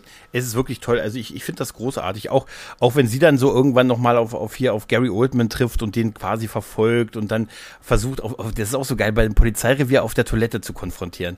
Das ist, dachte ich mir auch so, also da, dass sie da reingegangen ist, ne, als sie gemerkt hat, dass das Polizisten sind und so, ne. Aber da ist sie halt auch, sie denkt, sie wäre schon so weit halt, ne. Ne, und wo sie ihn dann auf der Toilette bedroht und so. Und dann, dann bekommt, aber dann hat, äh, Gary Oldman hat ja keine Ruhe zu pinkeln in diesem Film. Ne? Er kommt ja sofort der Rastermann rein und sagt, oh, wir haben übrigens eine ganz schlechte Nachricht von unseren chinesischen Freunden, ne? Und dann sehen wir ja noch diesen zweiten Einsatz, den er da hat, wo er diese bei, bei, bei dem chinesischen Teil der Mafia die Leute umgebracht hat. Auch hier mit seinen und da erfährt Leon ja, dass das Cops sind, weil der eine Typ von dieser, von denen, äh, die da die Familie getötet haben, da ja auch zu ihm sagt, ey, du weißt schon, dass wir Polizisten sind und so halt, ne? Auch da, das sind alles so Sachen, wo ich früher gedacht habe, da sind so kleine Filmfehler drin. Wie kommt er auf das? Wie kommen die auf das? Aber nein, das wird alles schon da. gesagt. Mhm. Ich habe Ja, ich hab das- ganz lange gedacht, wie kommen die auf Toni? Wie kommen die, wie kommt er darauf, zu Toni zu gehen und zu fragen, wer ist das? Was ist das für ein Typ? Dabei wird es total offensichtlich ganz einfach erklärt. Halt. Es wird erklärt, indem er sagte, hier, ähm, die sind hier in deinem Gebiet umgebracht worden. Ne, Mhm. Du bist hier so eine, eine der Kontrollinstanzen. Ne, und du bist, du besorgst auch diese Auftragskiller. Wer ist der Typ? Ne, hier passiert Genau, doch nichts, ohne ja dass wissen. du das nicht weißt. Richtig, genau. Genau. Genau. Und er sagt, das ist genau hier in deinem Gebiet. Hier sind die Sachen passiert. Und du weißt das. Ne? Ja. Und das, Ja, das passt wahnsinnig, einfach so gut. Wie gesagt, genau, und es passt. Es ist halt ähnlich, wie wir das bei Stirb langsam oder so auch haben. Es ist ein, ein perfektes Drehbuch, was halt, und wenn man sich das überlegt, ja, das in 30 Tagen geschrieben, ähm, eigentlich nur als, um die Zeit zu überbrücken, weil die Finanzierung für das fünfte Element noch nicht stand. so ähm, absurd, ne? Genau, und also wirklich Wahnsinn. Äh, Wahnsinn, was, er da geleistet hat. Also für mich immer noch sein stärkster Film. Was machst du in Zeiten, wenn du auf, auf Finanzierung wartest? Was verbringst du in dieser für Zeit, du auf, Großprojekte, ja, ja. für deine Großprojekte? Ne? wenn äh, das nächste, die nächste Staffel von Antenne Alderan wieder, ne, die großen Projekte kommen, was, verbrach, was verbringst du in der Zeit, wo du auf die Budgets wartest? Ich Ne? scroll mich durch Instagram und werde wahnsinnig. Ich mache ich mach nur noch, ich mach nur noch auf TikTok und mache immer die auf TikTok und mache die ganze Zeit immer nur Herz, Herz, Blume, mhm. Elefant, Herz, Blume. Das ist so. Nee, aber das, das ist so großartig. Aber zu dieser Szene auch im Polizeirevier, äh, wo, wo sie dann unter der Obhut von Rasta, von dem Rasta-Typen ist. Ich finde einfach, ich finde einfach, es ist nur der Neid, weil ich auf diese Haare so neidisch bin. Mhm. Und er ja und Leon das ja erfährt, dass sie da ist und er dann mit dem Taxi dahin fährt. Er ist also auch nicht Leon der Autofahrer, er ist Leon der Taxifahrer. Und ich, diese Bildsprache, weil sie, sie hätten ja auch so eine Terminator-Szene inszenieren können. Er geht ins Polizeirevier und mäht die alle nieder. Nein, er geht ja nur zu dem Büro, wo die beiden sie verhören, schießt die beiden nieder. Aber dieser, dieser Einmarsch von ihm ist einfach nur die Darstellung des, des, ähm, des Fahrstuhls, in dem er sitzt, in dem er fährt, in dem er das hochfährt und der ist, das ist rot. Und du siehst dann diese rote Kapsel auf diesem Bildschirm nach oben. Er ist, er rot, er ist wütend, ne? Und das ist so billig im Prinzip, ja, aber ja. so effektiv, oder? Weil du mhm. merkst, da kommt was, da kommt. Ja, das ist, äh, genau, das ist der Pavlovsche Hund sozusagen. Also man. man der auch, der saß da mit drin. Genau. Der hat gesabbert. Genau, also der, man, man zeigt sozusagen das Gesicht eines Schauspielers und äh, im Gegenschuss äh, schneidet man dann in der Montage ähm, ein Element, was dann das Innere sozusagen ausdrückt. Und hier ganz wunderbar gemacht, aber ich würde gerne noch mal einen Schritt zurückgehen, weil diese mhm. Szene mit ähm, zwischen Gary Oldman und Natalie Portman in, äh, auf der Toilette, wo sie ihn quasi äh, erschießen will und ähm, er dann äh, fast auch kurz davor ist, ähm, da hat er einen wahnsinnigen langen äh, Dialog mit ihr. Mhm. Und ähm, findet dann also heraus, weil sie sagt es dann auch direkt heraus, ich will dich, ich will dich töten, weil du meinen Bruder äh, erschossen hast. Mhm. Und da gibt es diesen kurzen Moment, wo der, wo der Vorhang ein bisschen aufgeht, finde ich, vom, äh, vom Charakter von, äh, von Gary Oldman, ähm, also von Stansfield, wo man dann als Zuschauer plötzlich so etwas wie eine echte Emotion sieht. Unter all mhm. dieser Sadismus, der Grausamkeit ähm, und, und, und diesen, diesen Dingen, weil er entschuldigt sich dann bei ihr mhm. ähm, dafür, dass er das getan hat. Er macht es dann direkt wieder kaputt, weil er sagt, naja, äh, am liebsten nimmt er ja äh, den, den, immer noch das Leben, äh, den Menschen weg, die das Leben geliebt haben oder irgendwie sowas. Mhm. Ähm, das erfüllt ihn dann immer mit der größten Freude und dann, äh, naja, dann kommt halt der Rastermann hinten rein. Ähm, aber das ist eine wahnsinnig tolle Szene und Natalie Portman hat darüber auch erzählt, dass sie meinte, äh, sie musste da eigentlich gar nicht schauspielen. Sie hat quasi nur Gary Oldman ins Gesicht geguckt und hat darauf reagiert, was er gemacht hat. Das war mhm. von ganz alleine. Der war so, so, ähm, so farbenprächtig in seiner Darstellung, dass es mhm. ganz natürlich funktionierte, auf ihn zu reagieren. Und das ist natürlich auch Wahnsinn, weil man sagt ja immer, große Schauspieler sollten niemals mit Kindern in einer Szene sein, weil die immer verlieren. Aber hier die Kinder, ist das wirklich. Oder was? Oder die? Genau. Nee, nee, weil die großen Schauspieler dann immer verlieren. Weil die Kinder so, einfach, okay. ne, die, dadurch, dass sie, dass sie nicht künsteln, sondern ganz natürlich spielen, so wie sie das macht, ähm, das, das, das, da kommst du der Realität sozusagen nicht näher, ähm, wenn du das als Schauspieler gelernt hast. Mhm. Und hier ist es aber so, dass die wirklich auf einer Augenhöhe agieren. Ich finde das immer noch unglaublich, dass jemand, der halt ne, ein, ein Kinderschauspieler ist, ähnlich so wie Haley Joel Osment vielleicht noch in mhm. Six Sense oder so, dass man da wirklich so ein hohes Level auch an, an dramatischem Schauspiel äh, erreicht. Mhm. Oder Jack Lloyd. ja. Ja, genau. Entschuldige nicht auf. Nee, aber äh, du, das passt aber auch, äh, also Gary, Gary Oldman ist halt auch eine Klasse für sich, das muss man, muss man natürlich auch sagen, ne? Also, ja. äh, aber es passt auch so ein bisschen, dass er das, diesen Moment bereut mit dem, mit dem Bruder, mit dem kleinen Kind, weil vorher, als das passiert, sagt er ja auch, der und der hat den erschossen und der Idiot hat den kleinen Jungen erschossen. Hm. Also, also auch schon so eine Wertung da rein, dass er das in dem Moment auch nicht gut fand halt, ne? Andererseits, wenn du sagst, Mensch, wir gehen da hin und wir bringen die ganze Familie um und wir wissen aus wie viele Leuten die da bestehen und wir sind morgens bei denen zu Hause, da ist wahrscheinlich, was hat er gedacht, was passiert? Ne? Und er ist ja der Typ, ist, der reingeht. Also genau. seien wir mal ehrlich, also der, der ist schon, der ist schon ein Hundling, ne? Ja. Also würde man schon, ne? Ist ein, der ist absolut, der ist nicht mehr Teil der, der Realität. Also der hat echt, ne, zu viele von seinen äh, Drogen genommen und ähm, ist halt aufgrund seiner Machtposition auch echt für sich selbst gesehen, glaube ich, aus seiner Perspektive beurteilt, einfach der Herr über Leben und Tod. Und mm, so er weidet sich auch, halt, ja. er weidet sich an der, an der Angst in den Augen seiner Opfer. Und, total, total. Ja, also. Nee, ich finde, dann, dann ist ja im Prinzip fast die letzte Szene noch zwischen, zwischen äh, Mathilda und Leon ist ja auch dann, was, über was wir schon geredet haben, was sie dann zu ihm sagt und sie ja dann aber auch sagt, sie, sie kann einfach nicht mehr sehen, dass er auf diesem Stuhl schläft und so halt, ne, sondern mhm. dass er, dass er sich auch ins Bett legen soll und so halt, ne, und dass sie dann so nebeneinander liegen, äh, im selben Bett halt, ne, da, mhm. und, äh, er, er sagt, er, er sagt ja dann am Morgen, er, er schläft immer mit offenen Augen und so oder mit einem offenen Auge, sagt, ja, ja, du schnarchst hier wie der größte Bär, den wir hier haben und so und schläfst hier mit einem offenen Auge und so. Das ist noch ganz, das ist ja noch so ein bisschen, bisschen witzig dann halt. Aber das ist im Prinzip auch die Verabschiedung der beiden, könnte man schon fast sagen, diese, diese Szene. Dann, dann geht's ja wieder Milch holen und das Milchholen ist ja auch so ein bisschen so, so eine Metapher. Ne? Also es wird immer viel Milch getrunken, ist aber auch gut für die Zähne und gut so für die Knochen und so. Das ist ja auch gesund. Das ist schon die, der Gesundheitsfilm und so halt, ne? Und da wird's ja beim Zurückbringen von der, von den Polizisten halt quasi, ne, gefangen genommen und äh, dann, ne, sie hat ja dieses Klopfzeichen mit ihm irgendwie, ich glaube, mhm. zweimal, zweimal zweimal lang, einmal kurz, ne? Mhm, genau. Und dann äh, sagt sie denen ja das falsche Klopfzeichen irgendwie, ne? Und das ist auch geil. Dreimal klopfen, dann noch zweimal klopfen und noch ein drittes Mal mit Abstand. Da habe ich gesagt, allein die Beschreibung wäre mir schon zu lange. Die war schon du? suspekt, ja, genau. Die war schon total suspekt. Die ist so geil. Und jetzt, bam, bam, bam, bam, bam, bam, bam, bam, bam, bam, bam, oh, hey, oh. Uh, ne, das wäre super, wenn du so ein, und dann Limmerink aufschrien, äh, aufsagen musst und so. Ja, ist halt und auch dadurch, fantastisch, wie, wie er, wenn er durch dieses Guckloch schaut, immer die Waffe mhm. direkt auf Augenhöhe auch hat. Super, oder? Ja, das also. ist total krass, ne? Ja, und dann, dann werden halt die ersten Leute da getötet, die versuchen da reinzugehen. Und das ist auch, auch dieser Moment, wo er dann offensichtlich unter der Decke hängt und man oben nur die Hand sieht, wie, die, wie er die Tür wieder nonchalant mhm. zukippt und so. Und dann die, die Polizisten unten bei Stan, Stansfield anrufen und äh, sich per Funke melden und sagen, ja, wir haben hier ein paar Probleme, wir haben hier ein paar Opfer. Ich hab's euch doch gesagt ich hab's euch doch gesagt. Und wo er dann halt äh, immer mehr und mehr Leute ranho ranholt, dann kommen ja diese ganzen SWAT-Teams, dann haben sie irgendwann diese, diese Panzergeschichten und so. Dann kann, dann kann Leon ja noch dafür sorgen, dass Mathilda zu ihm reinkommt, ne, weil er den einen, die, den einen als Geisel äh, quasi genommen hat, die Waffe an den Kopf gedrückt hat, aber der dann von seinen Kollegen dann auch einfach kaltblütig erschossen wird. Und die behaupten ja, der ist schon tot, aber dabei stand er da nur und so und haben ja, dann aber schon das Feuer eröffnet. Im Nebel, weil halt das so, so staubig oder neblig war. Ja, total mies, mies, mies, Hundlinge und so. Und dann versucht er ja noch diesen, diesen, diesen, diesen Durchbruch da zu machen, ne? Und dann will er ihr ja den Fluchtweg durch diesen Schacht nach unten geben und so, ne? Kann aber selber nicht mit, weil da passt nur noch sie im Prinzip rein. Also nur sie gerade mal so, er nicht. Und er sagt ja dann zu ihr, du musst dir keine Sorgen machen, wirst nie wieder allein sein, nimm die Pflanze mit Kind, ne? Und, äh, und ich muss mal unbedingt rechnen, was dieser Toni eigentlich für alles für Geld für mich hat. Im Nachhinein kommen mir die 5000 pro Auftrag doch ein bisschen dünne vor und so mhm. halt, ne?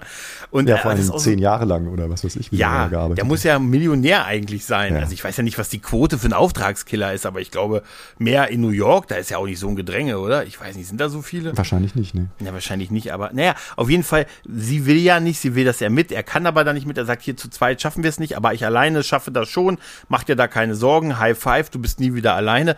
Emotionaler Abschied tatsächlich, Wahnsinn, wo wo ich auch damals, als ich ihn das erste Mal sah, gedacht habe, die sehen sich nie wieder. Das war mir irgendwie so von meinem ganzen Gefühl, war mir klar, dass das so passiert.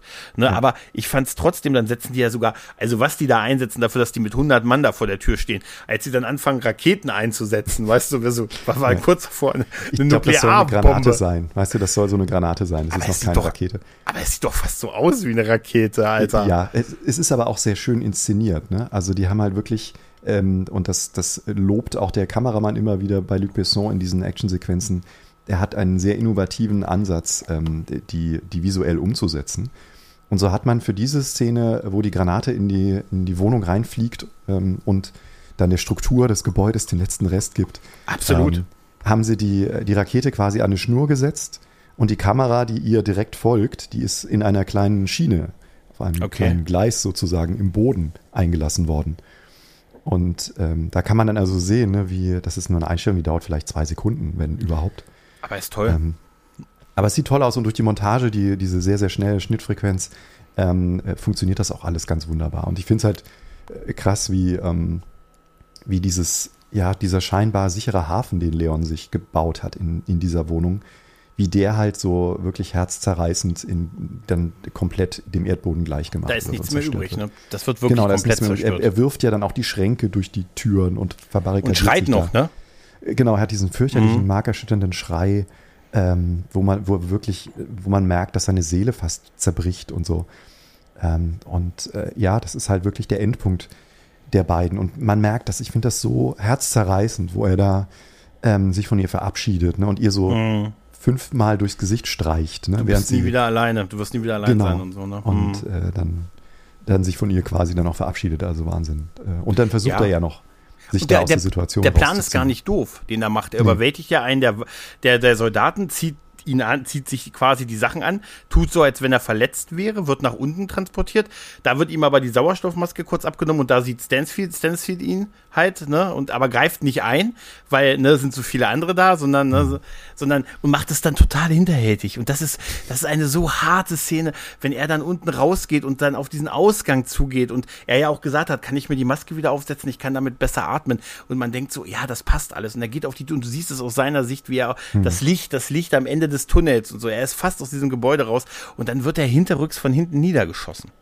Ne? Auch da hast Und- du wieder die Symbolik äh, der, der Befreiung. oder? Also äh, er wird sozusagen für ihn findet, also als, ne, äh, als, als moralisch ähm, problematischen Berufsfeldinhaber äh, gibt es keine Erlösung, sondern seine Mhm. Erlösung, also das, das Hinausbrechen aus seinem alten Leben bedeutet für ihn halt eben tatsächlich den, den Tod. Mhm. Aber äh, das ist super inszeniert. Ne? Ähm, ganz klar, ich finde diesen, äh, diesen Moment auch, da muss ich jedes Mal lachen, Gänsehaut. wenn er sich da, nee, davor, wenn er sich durch dieses Treppenhaus quält, wo die ganzen SWAT-Leute stehen und die kommen fast gar nicht mehr aneinander vorbei. Weil zu viele weil da sind, so ne? viele stehen. Das, Ja, ich so, das ist so Das ist so. witzig. Na, Er hat halt, aber das soll ja auch dieses Symbolisieren, hu- bring mir jeden Mann. Ja, ja, Bringt klar. jeden her. Und du siehst ja auch, da kommt ja alles. Da kommt ja, weißt du, berittene Polizisten, Polizisten, die auf Hunden herreiten. Wenn die in Berlin wären, diverse Wölfe, Haie, Polizei, also alles, was, Sharknado. was Rang und Na- Sharknado, weißt du, das wäre so, so der Pol habt ihr den Polizeibären hier? Hallo. Ne? Nein, also, dass das, und das ist wirklich dieses Gedränge, das soll halt ihm ja diese Möglichkeit geben, diese Deckung zu entkommen. Und der Plan ist ja auch gut. Ja, Hätten die ihm nicht, super. hätte er nicht kurz diese Maske abgenommen und er wäre erkannt worden von, von Stansfield, dann wäre das, vielleicht hätte das funktioniert. Aber dieser Moment, wo er rausgeht auf diese, dieses Licht und er Mhm. hat nur noch diese paar Schritte und dann siehst du, wie die Kamera zu Boden fällt, weil er von hinten niedergeschossen wird. Weißt du, das sind so, das sind so Kleinigkeiten wie mit dem Fahrstuhl. Das könnte man anders inszenieren. Wenn das eine amerikanische Produktion wäre, hätte der sich da durchgemetzelt, da durch 50 Einheiten oder hier, oder kennst du den Film The Raid? Weißt du, durchs Ja, ganze Hochhaus durchgeprügelt. Und die, das umgehen sie aus Kostengründen wahrscheinlich mit so einer Kleinigkeit.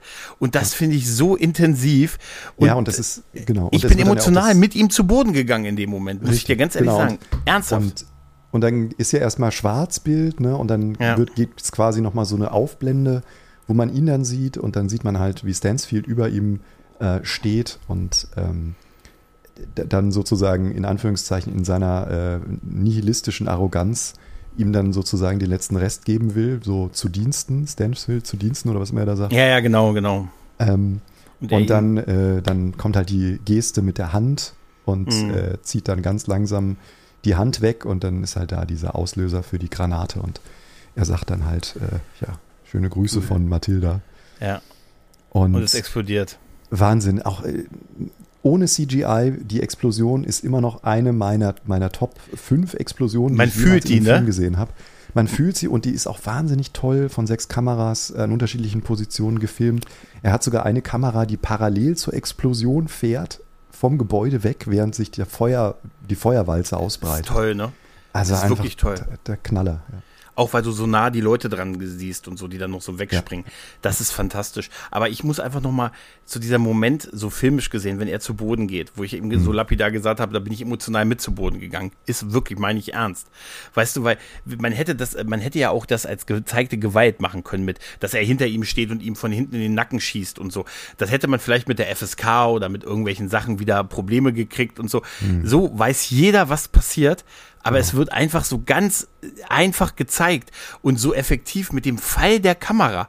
Weißt du, da, du ich habe wirklich, ich habe für mich auch den Kameramann gespürt, der die Kamera einfach wahrscheinlich ganz blöde auf den Boden gelegt hat und so, weißt du? Nee, das aber, hat er selber gemacht. Äh, Luc Besson hat teilweise auch selber die Kamera geführt. Also Ja, aber also er wird also mit der Kamera runtergegangen sein halt Ja, ja, wahrscheinlich, klar, ne? klar. Aber wie effektiv kann das sein? genau, und man hört den Schuss auch, glaube ich, gar nicht. Ja, ne? ja, Also ja. ist Nein, du hörst den Schuss nicht. Du weißt aber, dass der Schuss stattgefunden hat in dem Ja. Moment, wo es ruckt und er durch äh, in die Knie geht und er, er fällt auch, du siehst, die Kamera fällt, als er geht, du fühlst, er geht auf die Knie und dann zur Seite nach vorne, so wie du hinfallen würdest, wenn du So von eine Drehung. Es ist eine angedeutete ja, genau. Drehung. Und, Und ja. also ganz ehrlich, das musst du auch erstmal inszenatorisch hinkriegen Ja, halt, ne?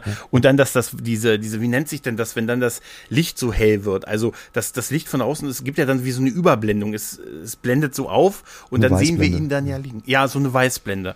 Ne? Und das, ich finde, das ist echt stark inszeniert. Also, Absolut, ja. Also da hat man aus der Not eine Tugend gemacht und, und äh, Besson weiß halt, und das hat er ja in dem Film auch häufig gemacht, wie man mit, ähm, mit Sound und Zeitlupe perfekt eine Sequenz auf die Spitze treiben kann. Ne? Das haben wir mehrfach schon in, in vorherigen Szenen auch gesehen, aber hier wird es halt wirklich zu einem, einem Meisterstück. Und da, das ist auch, glaube ich, einer der Gründe, weswegen bei vielen Leuten ähm, dieser Film, obwohl, wenn man die Action-Szenen nur mal so direkt aneinander schneiden würde, vieles, das ne? macht das gar nicht so viel aus von der, von der Mhm. Laufzeit des Films.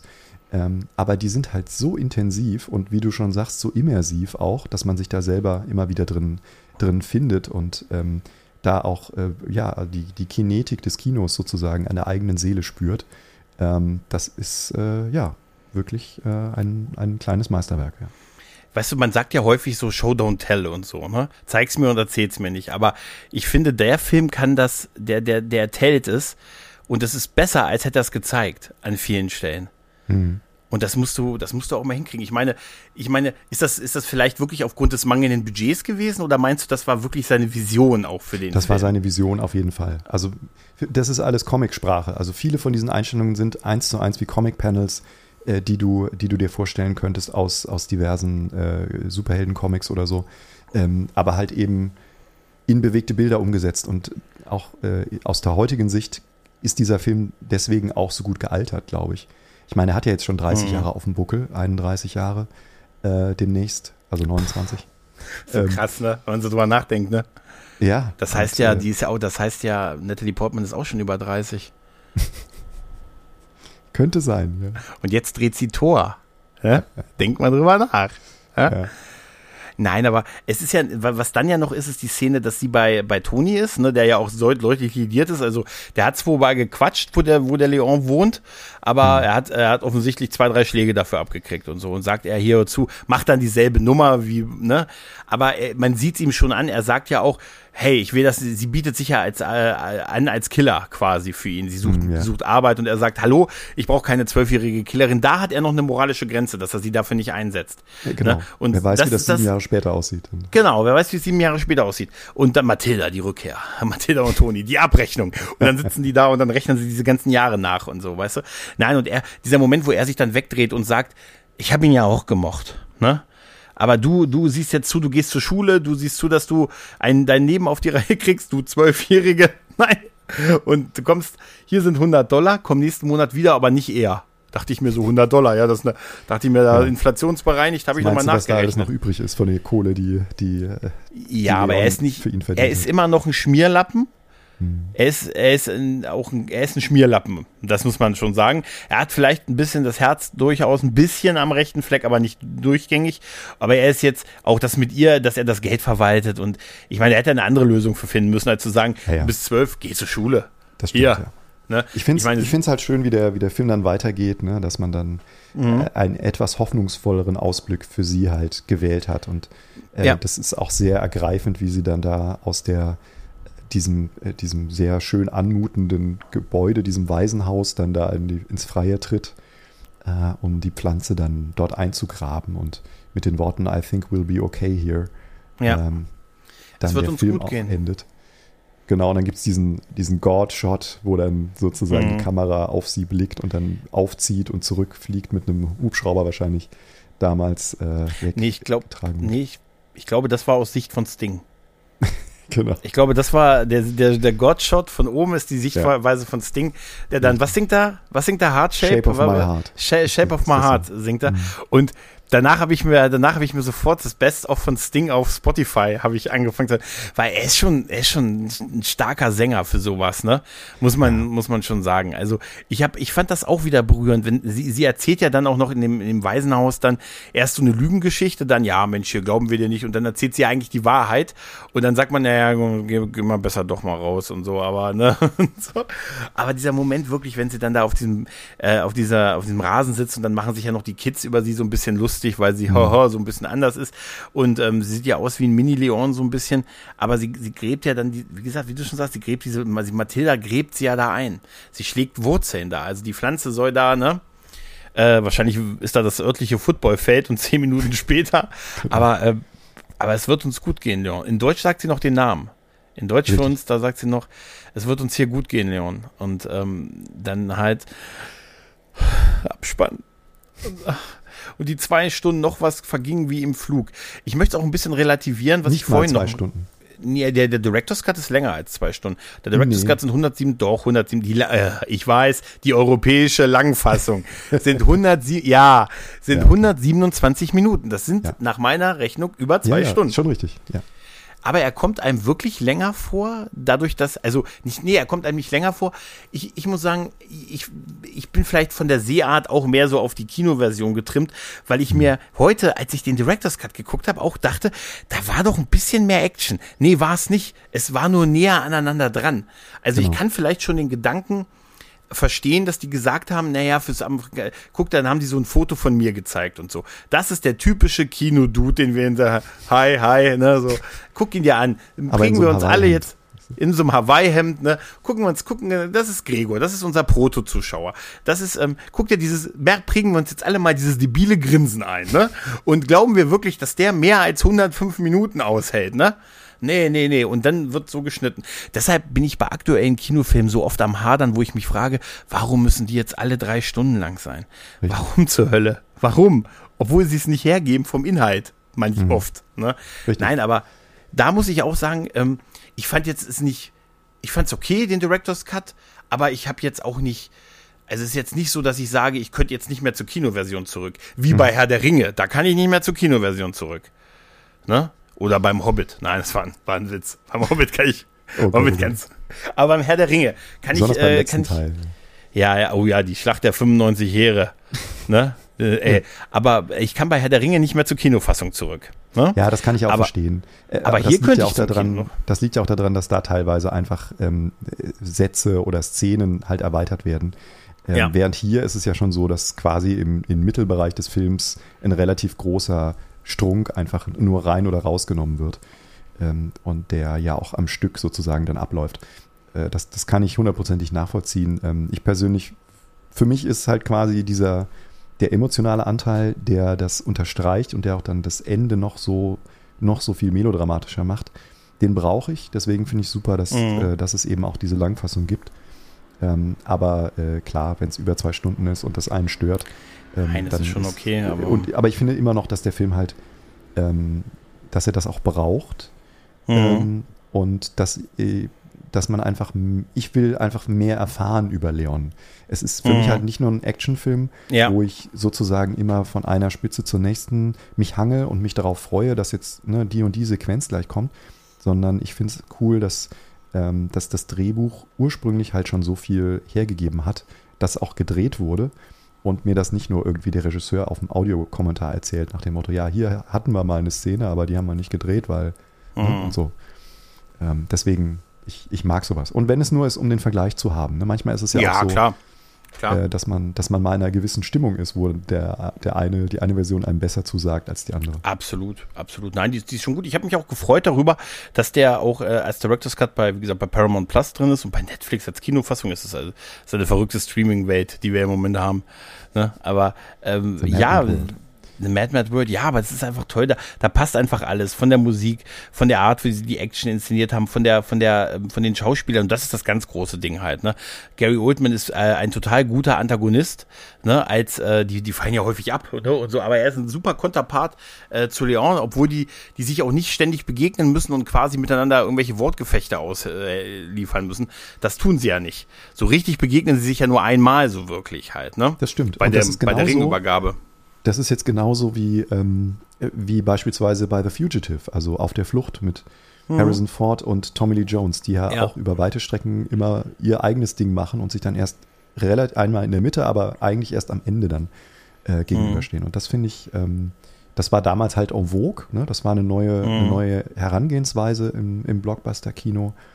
Und ähm, wie gesagt, ich finde immer noch die Bildsprache, äh, wie hier mit Sound, Musik ähm, äh, und Schnitt gearbeitet wird. Fantastisch. Äh, finde ich ganz fantastisch. Ne? Und ähm, habe es ja vorhin auch schon gesagt, ich finde, der Film ist einfach super gealtert. Absolut. Den kann man sich immer noch angucken.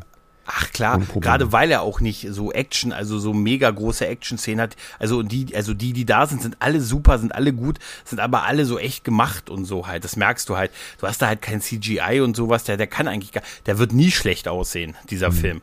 Das, das kann einfach gar nicht sein. Und ich finde, er hat auch die gewisse, er hat auch ein paar Gags, die ganz gut funktionieren. Also ja. vielleicht auch ungewollte Gags, aber ich finde einfach das total toll, wenn die ihren Namen aus der Wohnung rausbrüllen. Hey, nein, stell doch bitte das Feuer ein. Das ist auch der einzige Moment, wo er den, den Vornamen sagt. Hier ist, hier, hier ist Norman. Das ist ja Stannisfield mit, mit Vornamen. Hier ist auch Norman.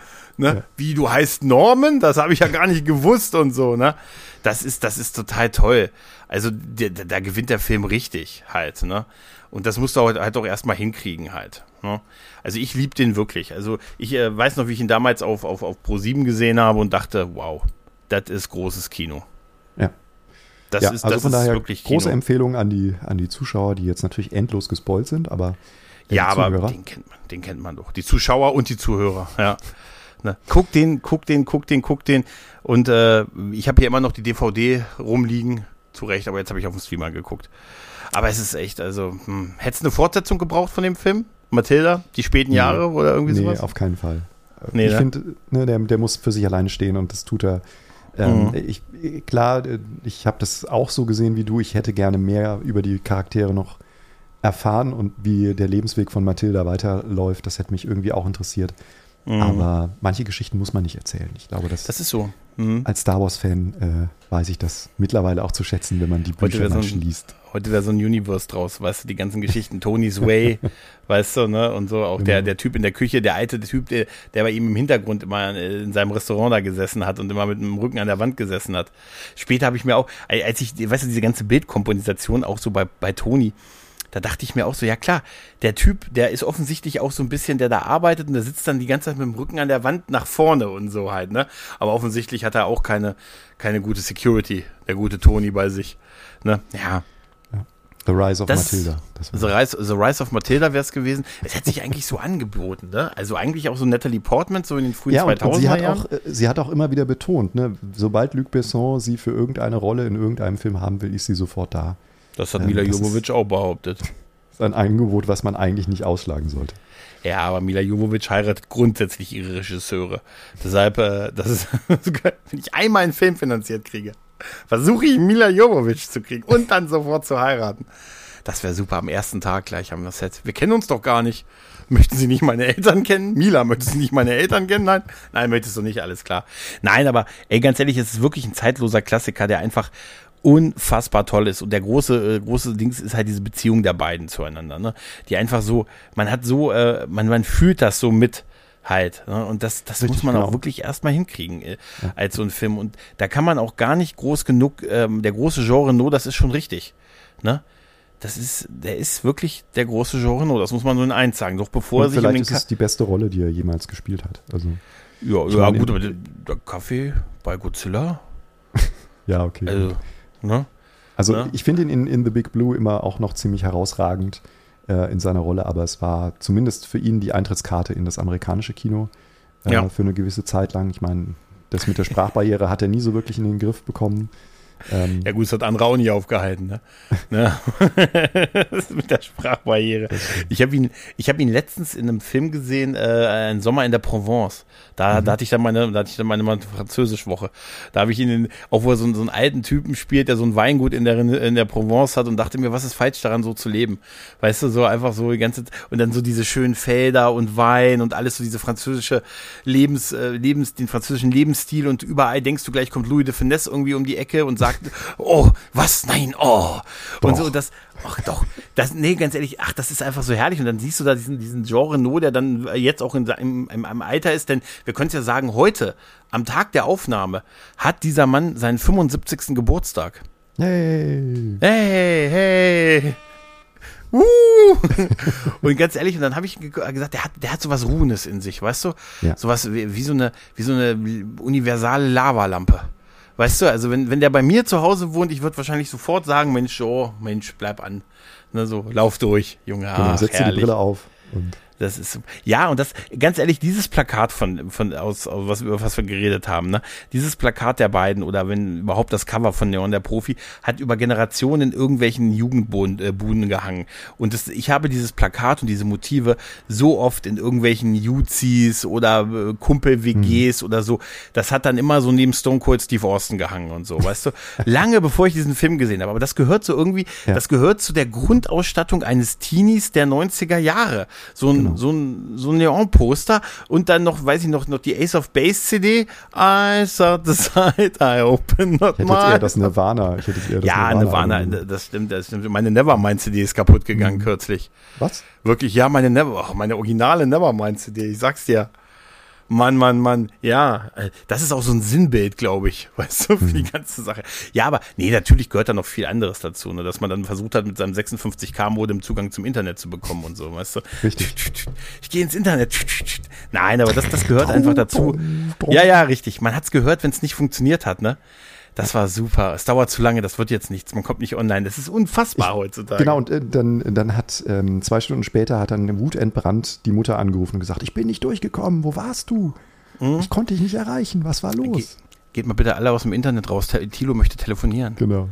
Ne? Oder ich weiß noch, wie ich, ah, ist Jahre später gewesen, aber wie ich auf dem Ärztekonzert rauskam und finanziell ruiniert war, weil ich während des Ärztekonzerts bei meinem WOP-fähigen Handy auf den Internetknopf beim Pogen vorne gekommen bin und dann ist das Ding online gegangen mit so WOP aus 99, 2000, Oh, oh. weißt du, und komm da raus und dann, das war ja der Horror, wenn du dann drei Stunden online gewesen bist mit dem Handy, um nur um irgendwelche Nachrichten irgendwo zu lesen, um, mit nur Text und dann habe ich, ich glaube, fast einen halben Ausbildungssalé habe ich äh, da durchgebracht Boah. mit, aber ey, wenigstens war ich beim Ärztekonzert schön vorne in der ersten Front. Na gut, Tilo, ich glaube, sonst sind wir durch, was diesen, was äh, Leon, dem Podcast-Profi angeht, oder? Ja. Die 90er Jahre haben wir auch noch abgedeckt, also von daher alles gut. Ja, alles gut. Ja, in dem Sinne fällt mir nur ein, mich bei dir zu bedanken. Es hat mir wieder sehr viel Spaß gemacht und war ein inneres Blumenpflücken. Sehr gerne. Ich bin immer wieder gern zu Gast. Bis zum nächsten Mal. Auf jeden Fall. In dem Sinne, liebe Leute, macht's gut. Tschüss und ciao. Tschüss.